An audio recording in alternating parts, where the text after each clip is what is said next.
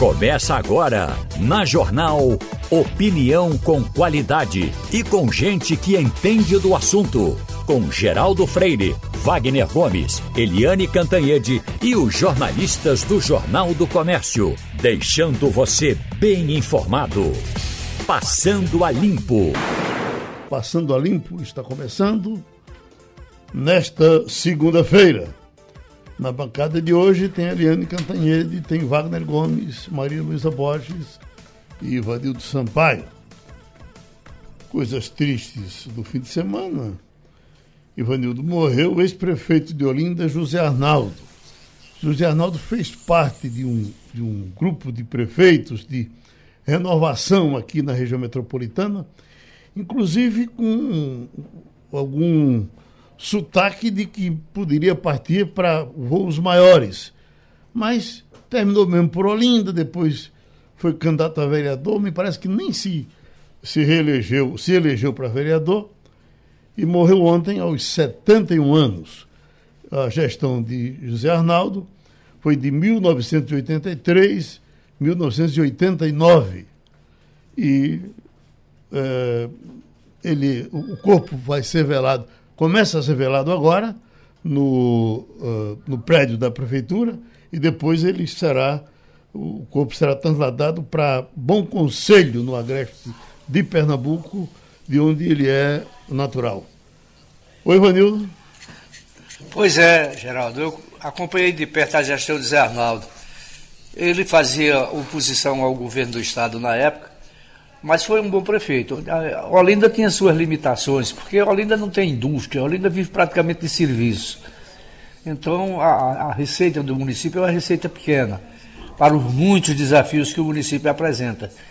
Mas ele foi um, um prefeito regular, não foi um mau prefeito, não. Uhum. Depois tentou ser deputado estadual, não consigo lembrar se ele se elegeu, mas ele depois deu uma mergulhada, sumiu do mundo político totalmente. Você fala agora da sua morte, eu lamento, porque eu me dava com ele. Quando fui o diretor do Jornal do Comércio, ele assinava o nosso jornal, ele aparecia sempre na redação, ele tinha um bom relacionamento com o pessoal que fazia o setor de política. Enfim, era uma figura agradável. E tinha um bom Lamento discurso. que Deus lhe deu um bom lugar. Tinha um bom discurso, falava bem, não era? Era um bom orador. Uhum. Então é isso. Lá se vai, 71 anos de idade. Agora tivemos também um fim de semana é, meio trágico, coisa, com coisas maiores. Estou vendo aqui, de pesqueira, duas mortes em pesqueira no fim de semana, é, acidentes graves de moto. Esse, esse acidente, é, aliás, que não é muito comum em, em, em, no interior nesses tempos de, sem muita chuva. Nas chuvas tem muito. Mas é, é, é, Marquise caindo em, em, em, aliança e com muita gravidade, matou quatro pessoas, Ivanildo. Isso não é, não é tão corriqueiro. Depois teve outra notícia aqui de. É, veio através de Caruaru, foi, foi de onde? De Jurema, parece, depois eu vejo aqui. É, também de, de. Jurema, não foi? O que, que foi? Não foi morte, não foi? Teve de Aliança, com quatro mortes, de Jurema, o Pesqueira, eh, morte de, de, morte matada é mais ou menos comum em todo canto, mas duas mortes numa cidade de, de menos de 70 mil habitantes é assustador. Geraldo, você escuta os nossos candidatos ao governo do Estado falando da área de segurança? Eu não escuto.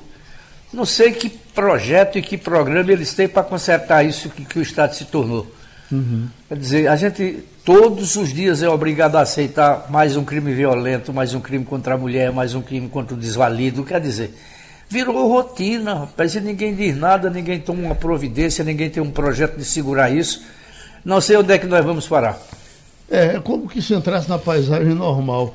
Tava, recentemente saiu uma relação de concursos que o governador do estado está mandando fazer, e, e, e para pegar logo, parece que vai pagar umas 4 mil policiais. É contratar policial, policial, policial, em cima de policial, e as coisas não mudam. Porque a solução não passa somente pela força, né, Geraldo? Tem que ter a força também, mas você tem que ter um conjunto de ações, principalmente no campo social, para tentar conter a violência. No campo social, no campo econômico. Você lembra que quando há um desenvolvimento econômico, quando houve, na verdade, em Pernambuco, aquele período de 2000 e me ajuda aí, Maria Luiz, acho que de 2010, não é isso? isso em torno de 2010. 2012 foi o, o Exatamente, auge. acho que 2008 a 2012. Isso, é, foi antes o auge. da Copa. Exatamente. Aí você teve uma série de investimentos que provocaram um aumento muito grande do nível de empregabilidade da população, Aham, né? Exatamente. Então são ações como desenvolvimento econômico, desenvolvimento social. Claro, tem que haver ação de repressão também. Isso, Tem. policiamento e policiamento feito de forma eficiente. Exatamente. Eu acho que é, é outro inteligência, Uhum. né? É outra outra área. Como você disse, não existe uma bala de prata para resolver o problema da segurança. É, no caso específico de, de é, aliança, essa tragédia, não é um problema de segurança, é um problema de ordenamento urbano. Muito provavelmente aquela marquise já devia estar dando sinais de desgaste. Muito provavelmente a prefeitura não vinha fazendo inspeção é, necessária nos imóveis. É, a gente imagina que no- na capital você tem, é, é, em muitos casos, é, é, uma situação de abandono. Você imagina numa cidade pequena, na Mata Norte do estado, como é o caso de Aliança. Então, são vários fatores. No caso de Aliança, é uma questão de ordenamento urbano, que com certeza não estava sendo observado. Você, quando você vê as imagens, não tinha nada, não tinha chuva, não tinha ninguém em cima, não tinha nada que justificasse aquela marquise ruir da forma como, como ruiu. E no momento em que a população estava na rua celebrando a festa de emancipação da cidade. Então, aconteceu o- a tragédia exatamente porque tinha muita gente na rua. Né? É natural, tinha uma festa acontecendo na rua. É, é, é lamentável. E quando há, Maria Luísa, uma falta de cuidado, assim, falta de fiscalização, como você falou, não há necessidade nem de haver chuva ou algum, algum intempérie climática.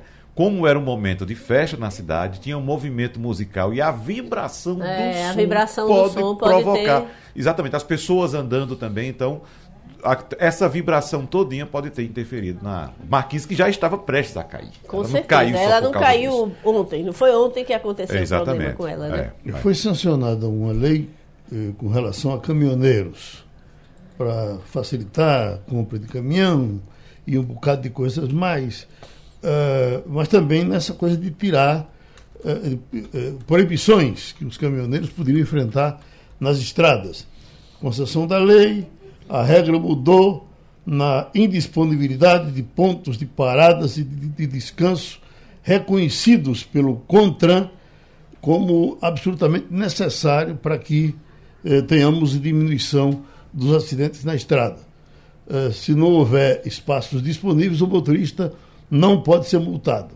Aí vem, para Rodolfo Risotto, fundador das entidades SOS Estradas, o Trânsito Amigo, eh, não, o Trânsito Amigo é o nome do movimento dele, a nova lei acaba com a fiscalização da jornada de trabalho dos motoristas profissionais. Ele explica que nem todos os locais de parada ou, ou têm parada com pontos de apoio e não são reconhecidos. Tem os pontos e eles não são reconhecidos pelo governo federal. Então, aquela limitação de horário, de não poder dirigir, dirigir mais de cinco horas, né? isso que parece que tudo isso voa para o espaço. vai ser uma festa para as empresas. Para as empresas. Coitado do motorista que vai ter que correr, de fato, literalmente, para fazer suas entregas sofrendo essa pressão. Ou seja, tivemos uma lei para instituir o descanso do motorista e agora vem uma lei para acabar com o descanso do motorista. Veja só que E coisa. o descanso do motorista não é só para o motorista, não. É para o. Para os outros também que Ah, estão na quem estrada. usa a estrada, Para né? quem usa a E estrada. quando o cara é dorme, já sabe o que é que acontece, né? Exatamente. E veja só, Geraldo, a, a lei também traz aí benefícios para quem quer trocar de caminhão, mas vamos entender o seguinte: hoje a maior parte, a maior parte do transporte de, de, de cargas hoje é feita por empresas. Por empresas. Então não existe mais aquela presença maciça do caminhoneiro autônomo. O autônomo existe, ainda existe. Mas principalmente após a greve de 2018, esse número de caminhoneiros autônomos diminuiu muito, porque naquela ocasião as empresas passaram a comprar seus próprios caminhões e contratar seus motoristas. Então veja só o que é que vai acontecer agora. Ela pode pressionar muito mais o motorista para entregar mais em menos tempo. Já que a, a fiscalização foi relaxada. E isso gera um perigo, como você está dizendo, nas estradas. E outra coisa, é bom lembrar também que essa mesma lei que facilita a compra, a aquisição de caminhoneiros, já foi adotada, inclusive no governo Dilma. Uhum. E o que foi que os caminhoneiros, na verdade, compraram? Uma dívida uma dívida, porque o problema é o seguinte: é tinha caminhão demais para frete de menos, e com isso o preço do frete despencou. Então, veja só, não é o fato de comprar somente o caminhão, é o fato de ter demanda para você ter uhum. o caminhão. Pedimos a colaboração do advogado de família João Bosco Albuquerque. É, por que, doutor João Bosco, é, como é que os senhores advogados fazem para valorar é, esses crimes que são cometidos, como assédio sexual, por exemplo? Tem aqui o caso de Rick Martin, que há processo de 20 milhões de dólares contra o sobrinho que o acusou de assédio. 20 milhões de dólares. É, é, é, é como é que se faz essa, essa contabilidade? É de acordo com o dinheiro que o cara tem? É?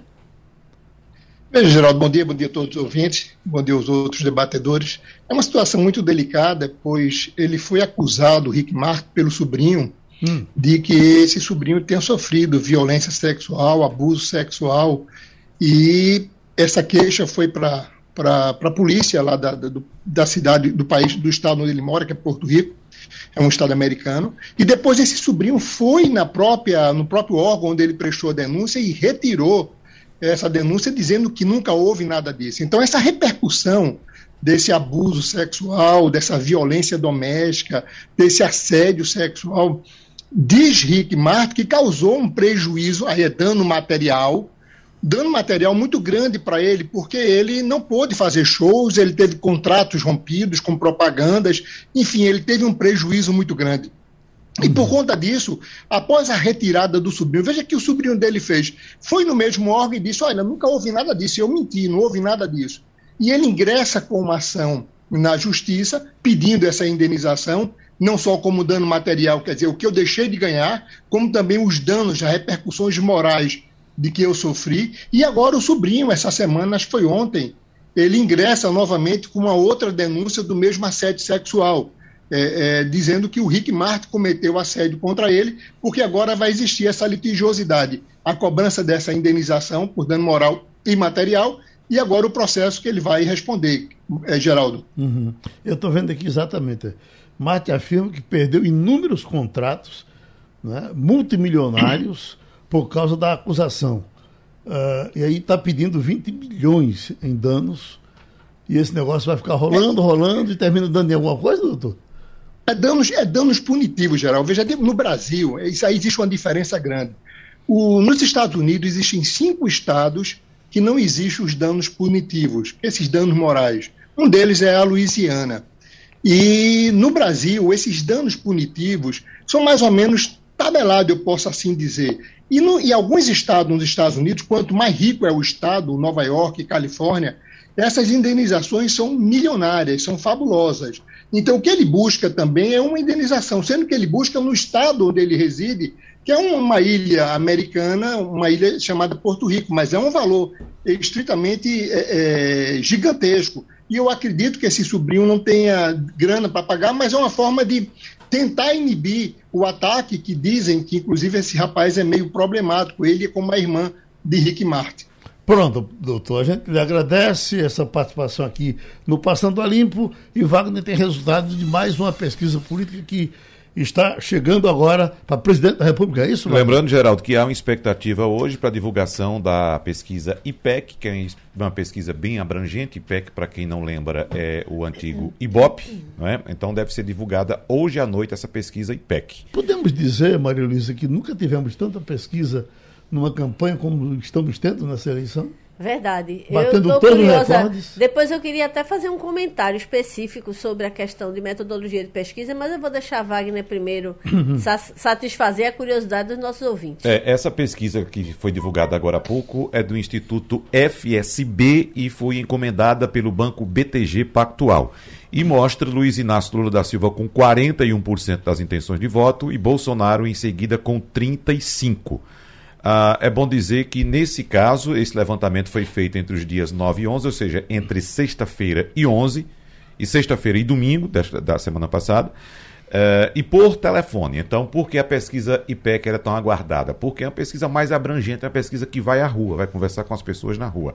Então, repetindo, Lula com 41 e Bolsonaro com 35. Nesse caso, Lula caiu um ponto em relação à pesquisa anterior e Bolsonaro subiu um ponto. A pesquisa, o movimento é bem semelhante ao que já foi divulgado pelo Datafolha na última sexta-feira. Não é uhum. isso? Então vem Simone Tebet agora, empatada com Ciro Gomes, tecnicamente. Simone subiu um ponto, foi para 7%, 7% e Ciro também subiu um ponto, indo para 9% nessa pesquisa. O que chama a atenção, Geraldo, nesse levantamento é que nas simulações de segundo turno, Lula ganha de Bolsonaro por 51 a 38 e Bolsonaro perde para todos os outros mais importantes candidatos. Né? Por exemplo, para Ciro Gomes, Ciro Gomes aparece com 50 no segundo turno e Bolsonaro com 38. Ou seja, é praticamente a mesma coisa do levantamento em relação a Lula e Bolsonaro. Lula tem uma diferença de um ponto, mas veja só, é como se os votos de Lula migrassem para Ciro. E Bolsonaro mantém os votos dele, os 38%. Simone Tebet também venceria Bolsonaro no segundo turno. Ela teria 48% contra 40% do atual presidente Ouvi alguém dizer que eh, o, o, o, voto de, de, de, Ciro estava tendendo a, a, a migrar para Bolsonaro. Você ouviu falar disso? Geraldo, essa e vê lógica nisso? Olha, esse é, um, é um, um, apontamento que se faz por causa das críticas que Bolsonaro ou que Ciro vem fazendo contra Lula. Uhum. Críticas pesadas. Inclusive, uma ala do PDT tem reclamado muito de Ciro Gomes pela postura PT, que ele vem né? adotado. Não, do PDT. Certo. Uma ala do PDT, uma ala interna uhum. do PDT, aquela mais brisolista, tem reclamado muito dessa atitude de, de Ciro Gomes. Por quê? Inclusive, Bolsonaro, a campanha de Bolsonaro, melhor dizendo, está utilizando inclusive as falas de Ciro para atacar Lula. Então, é como se dissesse o seguinte: bom, o eleitor de Ciro diz: Ciro não tem condições de ir para o segundo turno. E eu concordo com ele. Lula é tudo isso que ele está dizendo. Então, quem é que tem condições de vencer Lula? Bolsonaro. É. Então, o eleitor de, de, de, Ciro teria essa, essa, essa tendência de migrar para Bolsonaro, né? Oi, Maria Luísa. É, ainda tem uma coisa que a gente tem que considerar nessa nessa migração é que Ciro Meio está destruindo qualquer ponte para um Isso. possível segundo turno. Uhum. Né? Então, é, é, é, muito complicado. Digamos que aconteça alguma coisa e Ciro vá para o segundo turno. Uhum. Com quem ele comporia? Né? Uhum. É uma situação é, é, complicada. Mas sobre pesquisa, é, é, Geraldo, eu vi uma, uma palestra muito interessante com o diretor da consultoria Eurásia. Ele chama Christopher Gambas é, é, aliás, desculpa, é, Christopher Garman, é, ele é, considera que tanto a proliferação de instituto de pesquisa, porque a gente está com muito instituto, quanto a mudança de metodologia que está acontecendo este ano nas eleições brasileiras, estão é, deixando o cenário de pesquisa muito incerto. É, há pesquisas que dão realmente percentuais muito diferentes e há pesquisas também que, que dão até percentuais opostos. Ele explicou o seguinte, que é, já é usado largamente na Europa, nos Estados Unidos, principalmente a pesquisa por telefone, mas nunca tinha se usado tanto quanto é, está sendo usado desta eleição do Brasil. Até a eleição passada, a pesquisa mais tradicional era aquela pesquisa que o pesquisador ia a campo, seja em lugares de grande circulação de pessoas, seja na residência da pessoa, seja é, é, é, em locais estratégicos que eles querem é, é, entender o comportamento do eleitor, porque tudo você tem que projetar sobre a quantidade total de eleitores. Então, você tem que fazer uma amostra muito inteligente. Então, o que é que ele considera? Ele acha que os institutos brasileiros ainda não conseguiram calibrar corretamente uma pesquisa por telefone, porque muda toda a lógica. Uhum. Né? Você não está vendo a pessoa que você está entrevistando, você não está é, é, contextualizando a pessoa que você está entrevistando. Para quem já faz isso há muitos anos, essa, essa lógica e essa projeção já foi é, é, dominada. Não é o caso do Brasil, que está pela primeira vez empregando em larga escala essa pesquisa. Então, isso, junto com as é, é, a grande quantidade de institutos, de fato, estão confundindo mais do que ajudando nesse momento por conta da quantidade. Em eleições passadas, Geraldo, e nessa também, essa pesquisa por telefone, que também é conhecida como tracking, né, ela é muito utilizada para pontuar, para medir uma, um, um, momento específico. Por exemplo, está aparecendo um debate, tá? um debate entre os candidatos. O que é que a, a campanha faz? Essa pesquisa por telefone, para saber das pessoas que estão assistindo ao debate, como uhum. é que elas estão avaliando. Em geral, momento. eram mais usadas pelos partidos, porque eles precisam precisavam de resposta imediata. Imediato. Para seguir a campanha. Então liga, Geraldo, o que, é que você está achando do debate? Uhum. Entendeu? O que a gente faz entre, entre amigos. Exatamente. É. Oi, Ivanildo. É isso aí, Geraldo. Tem instituto demais para pesquisas confiáveis de menos. Você lembra que nas eleições anteriores os erros foram muito profundos. Isso desacreditou alguns institutos. Uhum. Eu continuo acreditando que eles não agem de má fé. Mas se cometem erros, não tenha nenhuma dúvida. Agora, essa coisa da pesquisa agregada me parece também que é uma coisa que é, é, é desse ano, não me lembro de ter, usado, ter sido usado. Agregador, antes. não, é, uma, é bem recente. O, o, agregador é uma coisa bem positiva. Né? Mas né? é exatamente uma tentativa de uhum. ver uma média e com isso você saber é, é uma tendência. Uhum. Né? Existe hoje uma tendência que está se notando de um crescimento é, lento, mas constante do, do, da intenção de voto no presidente Jair Bolsonaro. Né? Existe em alguns cenários Lula estável e Lula caindo um pouco, geralmente, às vezes, dentro da margem de erro. Então, isso é um, uma coisa que muitos institutos estão mostrando, mas com números diferentes. Né, uhum. com amplitudes diferentes. Uhum. Por essa pesquisa da FSB que, que Wagner é, é, fala aqui para gente, você vê que é, se Lula tivesse um ponto a menos e Bolsonaro um ponto a mais, ele estaria em empate técnico. Uhum. Não é isso? Então, é, é, é, são, as tendências mostram essa redução da diferença. Mas, obviamente, o agregador ele nos ajuda a dar uma, é, como Maria Luísa uma disse, visão geral. os números são distintos. Mas a, a, a, a ordem da pesquisa é a mesma. Lula, é, Bolsonaro, Ciro e Simone. Exatamente. A ordem é sempre essa. Lula, Bolsonaro, Ciro é, e Simone. De novidade, eu é. acho que a gente teve o crescimento de Simone pós-debate. Isso. É, é, é, é notável, como se ela fosse tão desconhecida que as pessoas nem soubessem que ela uhum. era candidata. Né? E você nota agora uma tendência de recuperação do presidente Jair Bolsonaro né? Que é ela, ela, ela é, não é de grandes saltos, é. mas ela é, ela é constante. E lembrando também que essa pesquisa foi feita após o 7 de setembro e ela traz também essa movimentação, essa oscilação positiva. A Datafolha trouxe dois pontos, essa aqui trouxe um ponto. Mas é uma oscilação positiva e esperada devido à grande exposição, exposição que Jair é. Bolsonaro teve em 7 de setembro. Foi o dia inteiro de Jair Bolsonaro em todas as mídias. Nós tratamos duas vezes do mesmo assunto aqui, porque em geral, tudo que se fala aqui tem repercussão grande. Nós falamos semana passada da questão das moscas em Barra de Guabiraba atacando o gado. O doutor Gerson Carneiro Leão, empresário, criador de gado e também presidente do sindicato dos fornecedores de cana, diz que tem também uma contribuição a dar nesse debate. Agora, doutor Gerson, no dia que falou aqui com a gente, o doutor, me parece que Paulo Roberto, que é, é o, o, homem da Dagro, disse que é. já estava botando o pessoal em campo para uma grande ação, porque o problema estava muito sério e ele reconhecia isso.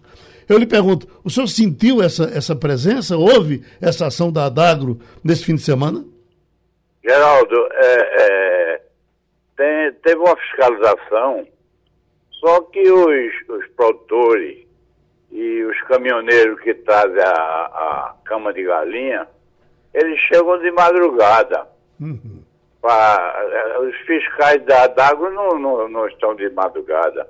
Uhum. E descarregam e a, a d'água até agora não tomou nenhuma providência, não multou ninguém. Existe uma lei uhum. que tem várias multas, multa até 50 mil reais quem, quem continuar for pego de segunda vez. Então, até agora, ninguém foi multado. Doutor Gerson, o que é essa cama de galinha que o senhor fala para gente, para conhecimento da, de nós que somos de fora? Essa cama de galinha é o esterco da galinha, né? Sim. E, e a, a, as moscas em aberto, estando aberto, sem uma lona em cima para fechar, ela se prolifera, as moscas, e não deixa o gado comer. Uhum morde, morde, milhares, centenas, milhares de moscas, pega um, um, um, bezerro, uma vaca, ela passa o dia batendo, batendo, não come e morre de fome. Ela passa, ela, ela ataca exclusivamente o gado, não ataca porco, cavalo? A, ataca. Ataca? Ataca cavalo, porco, gente, criança. É um absurdo isso. Uhum. Só o governo, só esse governo que deixa um negócio desse. Existe uma lei e não é cumprida. Nossa Senhora. Ô, Ivanildo, tá vendo aí? Estou ouvindo, doutor Jéssica, me diga uma coisa. Não há uma alternativa para essa cama, para esse cocô de galinha, não, para ser substituído? Ah, há uma- tem adubo para isso, para plantio de ame, e pode, antes de sair das granjas, ser tratado, botar cal dentro, porque aí a mosca não se prolifera. Mas os granjeiros não querem saber disso, não, quer ganhar dinheiro. Os outros que se lasquem. Então vamos esperar a ação do, do- da, da fiscalização. Oi, Wagner. Eu queria saber só por que essa opção por- pelo esterco de galinha. É que serve como adubo, né? Aham. É, É, é um adubo, é. Serve como adubo. Agora, tinha que ser tratado, né? Sei. É, principalmente no inverno. É, no mês de outubro, novembro, não, não atinge tanto. Sim. Mas no inverno é horroroso, é horroroso. Não, mas a, a questão que eu quero saber é a opção é devido à questão econômica, o esterco é mais barato. É, é, é. é, ele, ele não quer comprar o adubo, né? O fertilizante. Hum. Ô, doutor Gerson, agora falamos aqui de Barra do Guabiraba, mas o senhor disse que é o interior quase todo, né? É aquela região toda, né? Uhum. É Barra, Bonito, Cortês, é aquela região todinha ali. Pronto, a gente agradece essa sua contribuição, vai ficar insistindo aqui, esperando que, que isso seja contido. É, é, isso acontece todos os anos, nesse período, e, e depois. Estamos, por exemplo, agora, parece que vai parar de chover. Aí isso diminui? Diminui. Parando de chover, diminui. Diminui naturalmente, É, independentemente. não, certo. diminui porque é, não tem água para moscas proliferar, né? Uhum. Pronto, então ouvimos o doutor Gerson Carnelião, que é presidente da, ah, do Sindicato dos Fornecedores de Cana, é também produtor de gado. Eu estava vendo aqui o seguinte: menina de 4 anos, bem, Maria Luiza, está entre os 12 jovens mineiros com alto QI. Essa menininha é o sonho de todo avô de ter uma menina dessa, porque essa menininha, olha, a Nina Cristo Bianchelli, de 4 anos, está entre os mais jovens mineiros a integrar a Mensa eh, eh, Internacional, um clube para pessoas com alto QI. Moradora de Nova Lima, região metropolitana de Belo Horizonte, a menina que aos dois anos estava completamente alfabetizada, já leu mais de 100 livros. Entendeu? Mas também ela não é fraca, não, viu? Depende. Pelo sobrenome dela, vê de quem ela é parente. De que é? Lê aí o nome dela? Bianchelli? Não, o anterior. Nina Cris- Cristo. Ah, é certo. É, Então, pronto. Mas você sabe, Geraldo, que é, é, lidar com o superdotado tem toda uma, uma rede de, de atendimento necessária, tá? Porque não é, não é fácil. A criança que é superdotada, ela muitas vezes ela é tão. é, é, como é que eu diria? Ela se sente tão excluída quanto um que tenha algum déficit cognitivo. Sei. Porque chega na escola, tudo que estão ensinando ela já sabe, ela geralmente é tratada muitas vezes é, com bullying, ela não é entendida na escola, dependendo da, da escola, da condição, do tipo de atendimento, essa criança pode sofrer muito, porque é, não é simplesmente. Ela, ela é- ela é- tem uma inteligência, um cérebro super desenvolvido, capacidade de fazer as associações muito grandes, mas isso pode significar no ambiente, dependendo do ambiente que ela está, pode significar muito sofrimento para essa criança e até para o avô dela que sofre junto. Então, nos Estados Unidos, eles têm programas inteiros para identificar e, e fazer um acompanhamento é, próximo para essas crianças. Uma delas é, é o dono da Amazon hoje. Olha, é, com menos Jeff de Bezos. três anos, ela estava completamente alfabetizada. Com um ano e dez meses, Nina conseguiu decodificar algumas palavras menores como pia e tio. Acredito que em algum momento ela passou a criar uma conexão entre o que ela escutava e as palavras. Depois passou a fazer rabiscos das letras nos papéis que tinha para brincar. Aos dois anos, ela já estava alfabetizada, disse a mãe da menina. Entendeu, Ivanildo Sampaio? Pois é, é melhor ter uma filha assim do que ter um burrinho, né? Já estamos com a colunista Eliane Cantanhede. O jornal o Globo, Eliane, está publicando hoje que já está decidido que o Exército vai fazer apuração paralela em 385 urnas na eleição. Eu lhe pergunto, isso, isso ajuda? Isso é bom ou pode criar confusão? Oi, bom dia, Geraldo, colegas, ouvintes. Olha, é, é, claro que atrapalha, né, Geraldo? É uma forma do Exército dizer para a população e dizer para o mundo que não acredita no sistema eleitoral brasileiro, que não acredita nas urnas eletrônicas.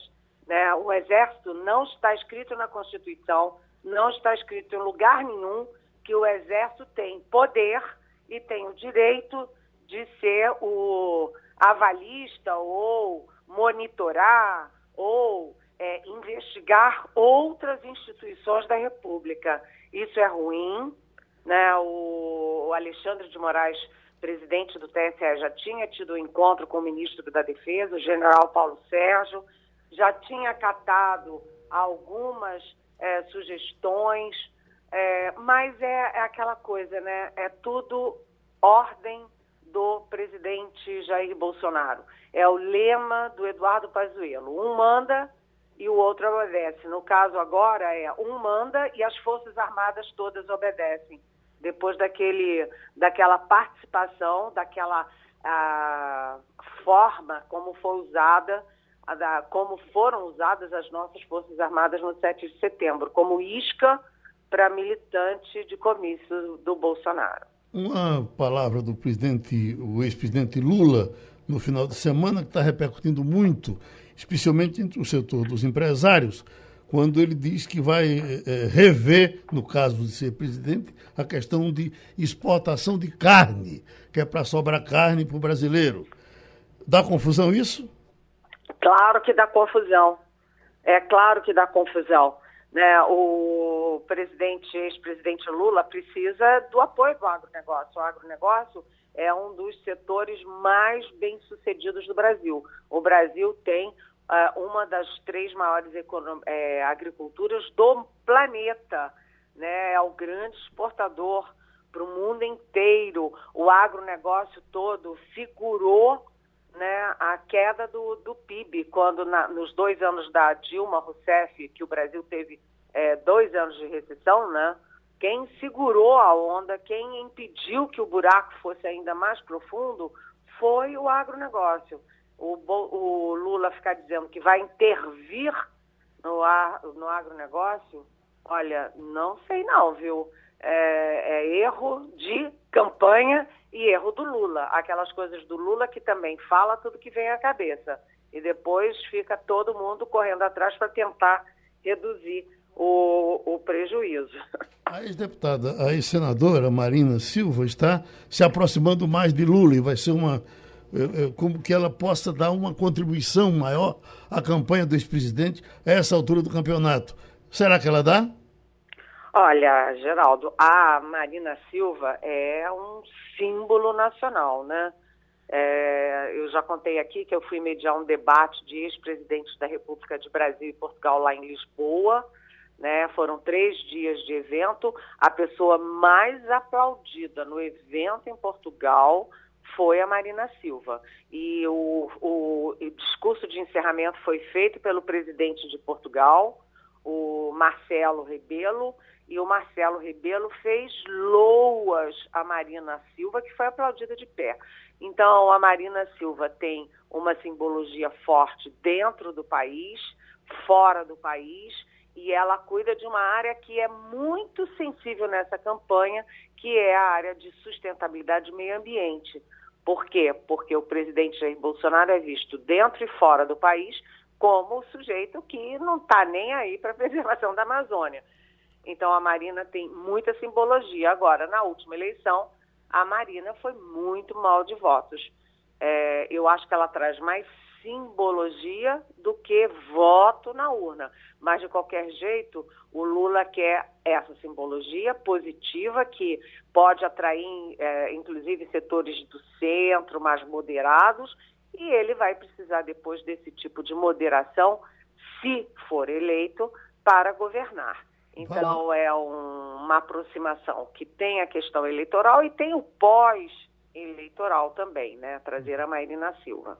Wagner Gomes. Eliane Cantanhede, o presidente da República, Jair Bolsonaro, tem viagens internacionais agendadas para os próximos dias, inclusive a presença já confirmada no funeral da rainha Elizabeth II. O que é que o candidato Jair Bolsonaro espera colher de positivo nessas viagens, Eliane? Ah, foi ótimo você trazer essa pergunta, é, porque eu acabei de falar, né, do, que o, dos problemas do presidente Bolsonaro no meio ambiente e esses problemas, esses, essa visão né, atrasada, mesquinha do Bolsonaro em relação à preservação da Amazônia, do ambiente, isso repercute muito mal mundo afora. Então a imagem do Bolsonaro é ruim entre governos entre parlamentos e entre sociedades e entidades pelo mundo afora. E o presidente tem duas viagens ao exterior eh, até o segundo turno da eleição.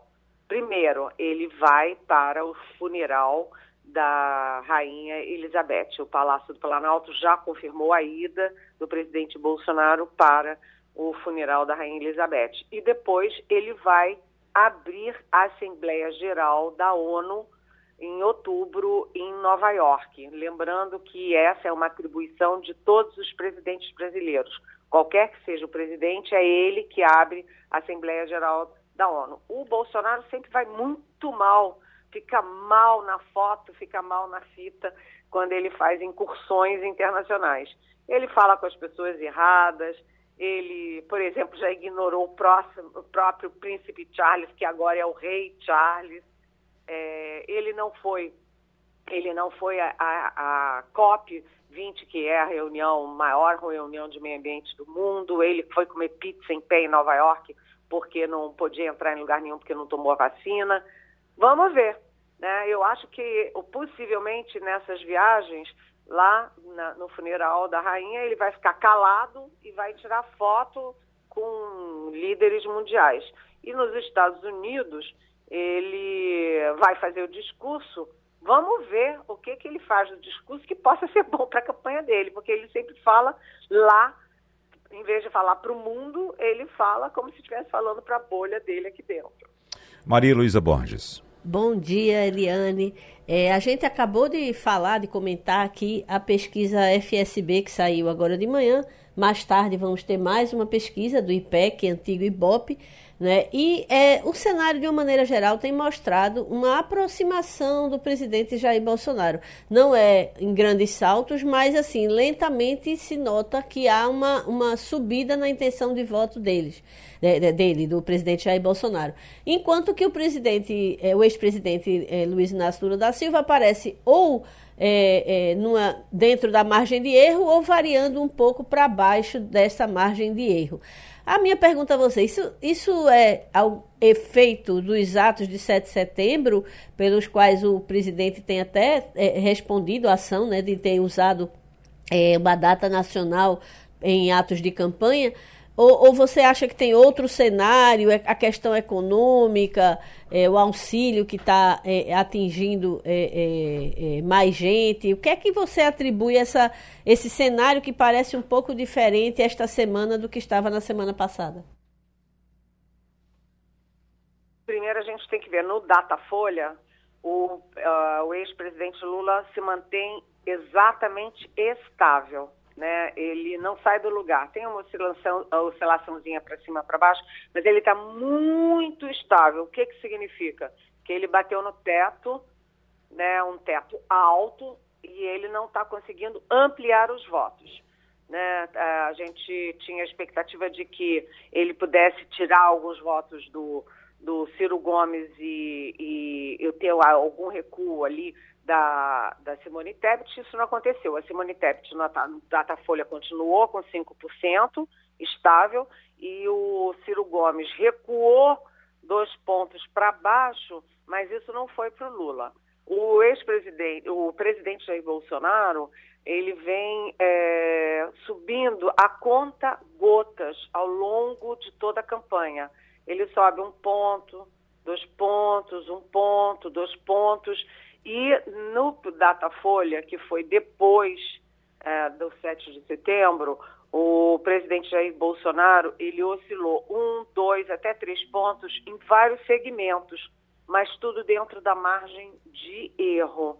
Né? Então, vamos ver hoje no IPEC, né? o IPEC é o ex-IBOP, vamos ver como é que isso se comporta, porque a dúvida é se aquelas multidões que realmente foram gigantescas, as multidões que foram com Bolsonaro no 7 de setembro, principalmente em Brasília e em Copacabana, no Rio de Janeiro, é, essas multidões foram gigantescas, sim.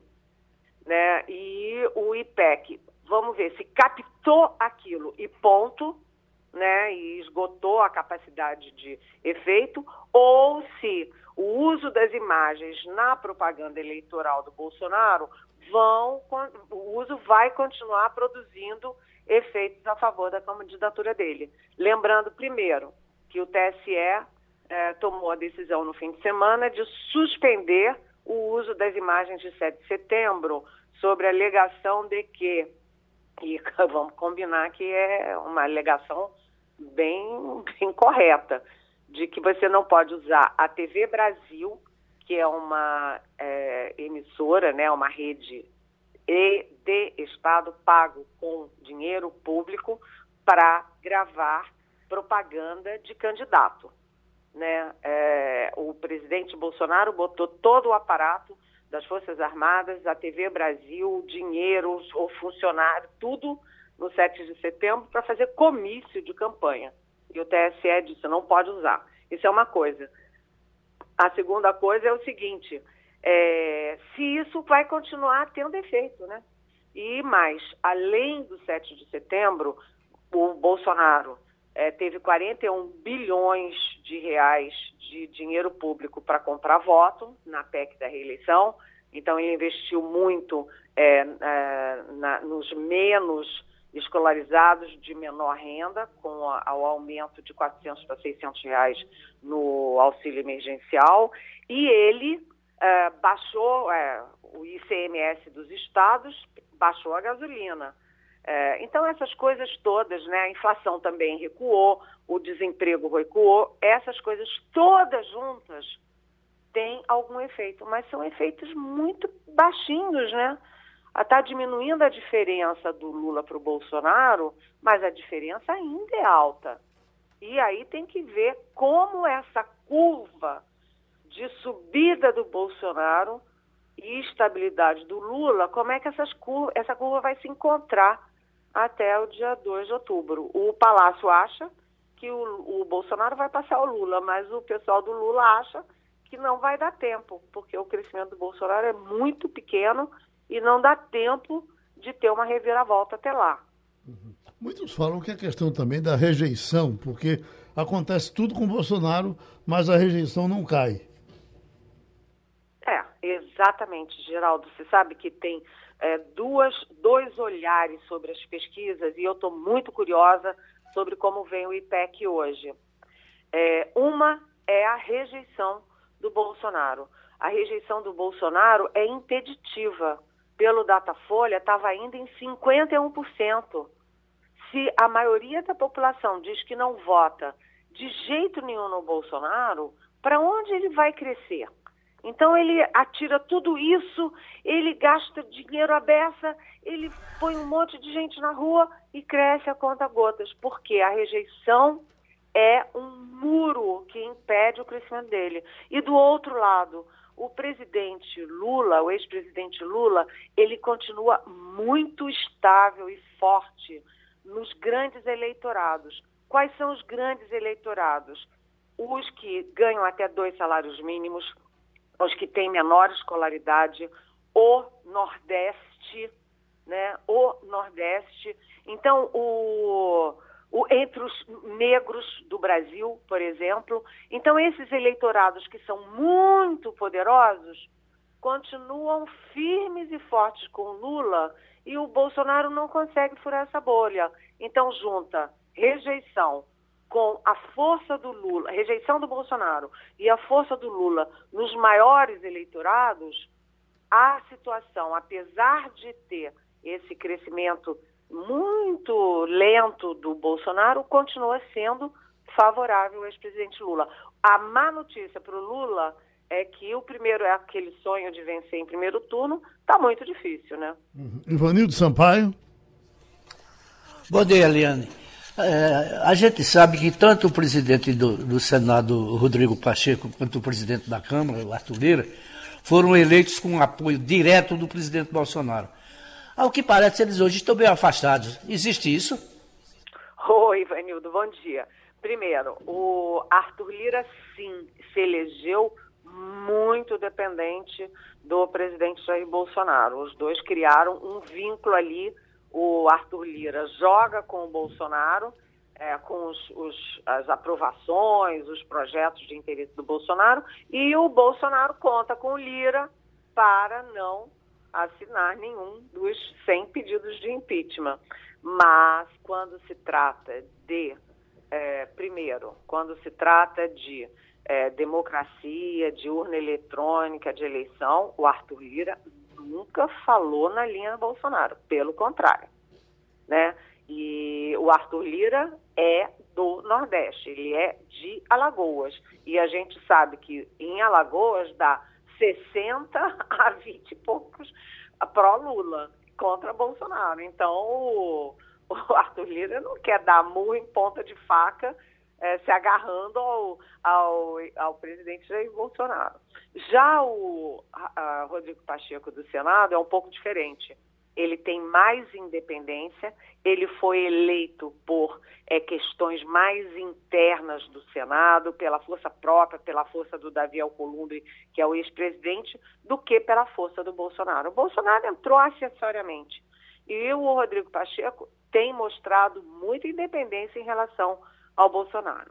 E nenhum dos dois, aliás, nenhum dos três presidentes de poder foram a comício de Bolsonaro que usou o bicentenário da independência e o 7 de setembro como se fossem dele, coisa dele. E aí os presidentes do, dos poderes disseram, opa, estamos fora dessa.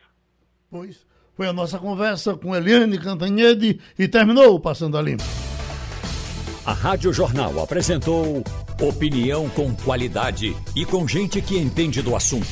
Passando a Limpo.